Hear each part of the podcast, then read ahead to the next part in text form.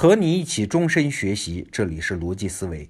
上一周我们聊的话题都比较重，那今天呢聊一个轻松点也有点刺激的话题——脏话。嘿嘿，最近我看到三联生活周刊贝小荣的一篇文章，介绍了几本西方的专门研究脏话的著作，很有启发。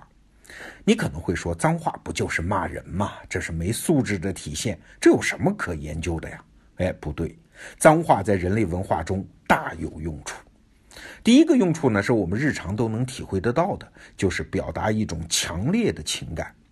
全世界各地的脏话在发音上都有一个共同点，就是音节特别短，元音特别重。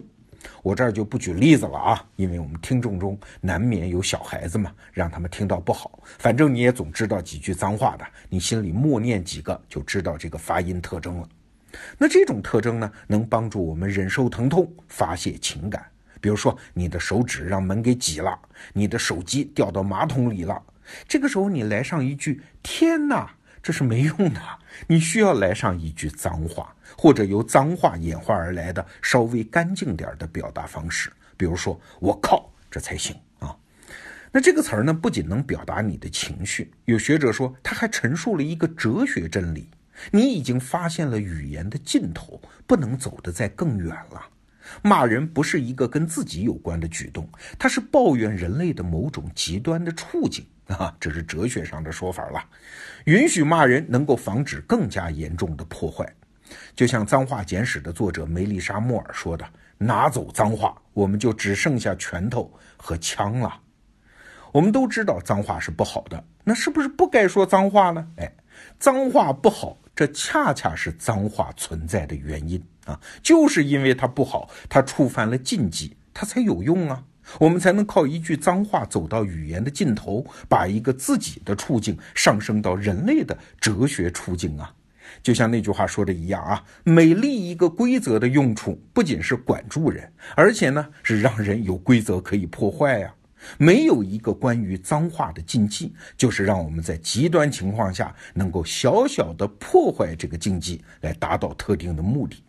一位美国学者说得好啊，我们要赞扬和感激那些继续审查脏话的人，比如说法庭，比如说一本正经的语文老师、出版物，不许孩子说脏话的父母，因为当对脏话最后的禁止消失的时候，脏话也就失去它的力量了。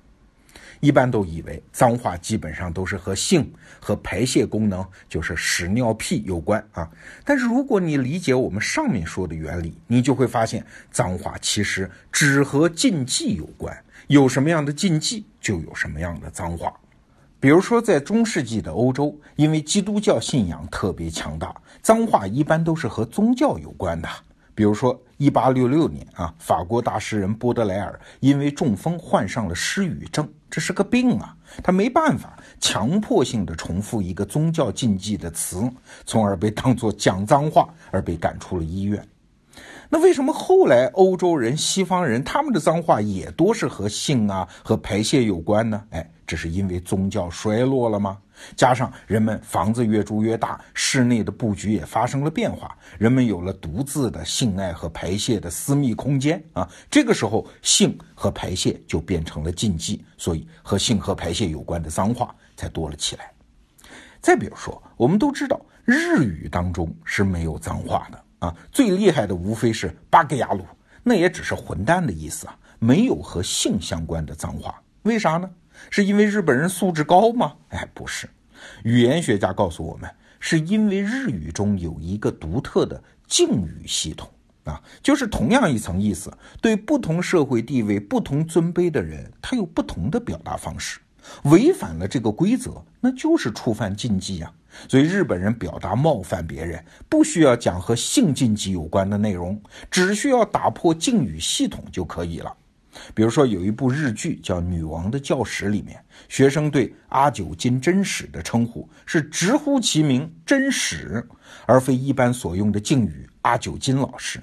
这样的称谓使用对老师是不敬的行为啊！这就已经打破了禁忌啊，已经起到了骂脏话的作用。这是脏话的一个功能。脏话还有第二个社会作用啊，就是促进人和人之间的友好关系。哲学家卡罗尔说啊，二零零六年他在越南河内参加一场国际会议，哲学会议哦。刚开始大家是正襟危坐，场面怎么都热不起来。哎，为了打破这个局面，越南和西方的学者就轮流比赛讲笑话，但是没有用，大家还是彬彬有礼。直到最后，有人开始讲下流笑话啊，就是跟性有关的笑话，所有人才放松下来，会议才开得很成功。你看，脏话有打破人际关系隔阂的作用，所以在军队呀，在体力劳动者中啊，在搞音乐的人中啊，脏话的使用频率非常高，因为他们需要亲密无间的合作。哎，为什么有这个作用？这是因为脏话是非常好的人际关系的测试工具啊！如果我判断可以在这个场合，可以当着这个人的面说脏话，其实意味着对方通过了我的亲密关系的测试，它意味着我们之间不见外，我们之间有价值观的共同之处，因此不会讨厌我们使用犯忌的词儿嘛。就像一个资深的商人跟我讲的啊，他特别喜欢带商业上的合作者去洗澡。哎，你别误解啊，他不是为了贿赂对方，更不是为了什么特殊服务，他的目的是两个。第一呢，大家赤身裸体，不能带任何录音设备，谈话就更不戒备嘛，可以谈得很深。那第二呢，更重要的是，大家都赤身裸体见过了，再穿上衣服之后，多了一层信任和亲密的关系。哎，你看这个原理和我们讲的脏话能促进人和人之间的关系，是不是有神似之处啊？那理解了这个原理之后，你就知道为什么不能在孩子面前说脏话了。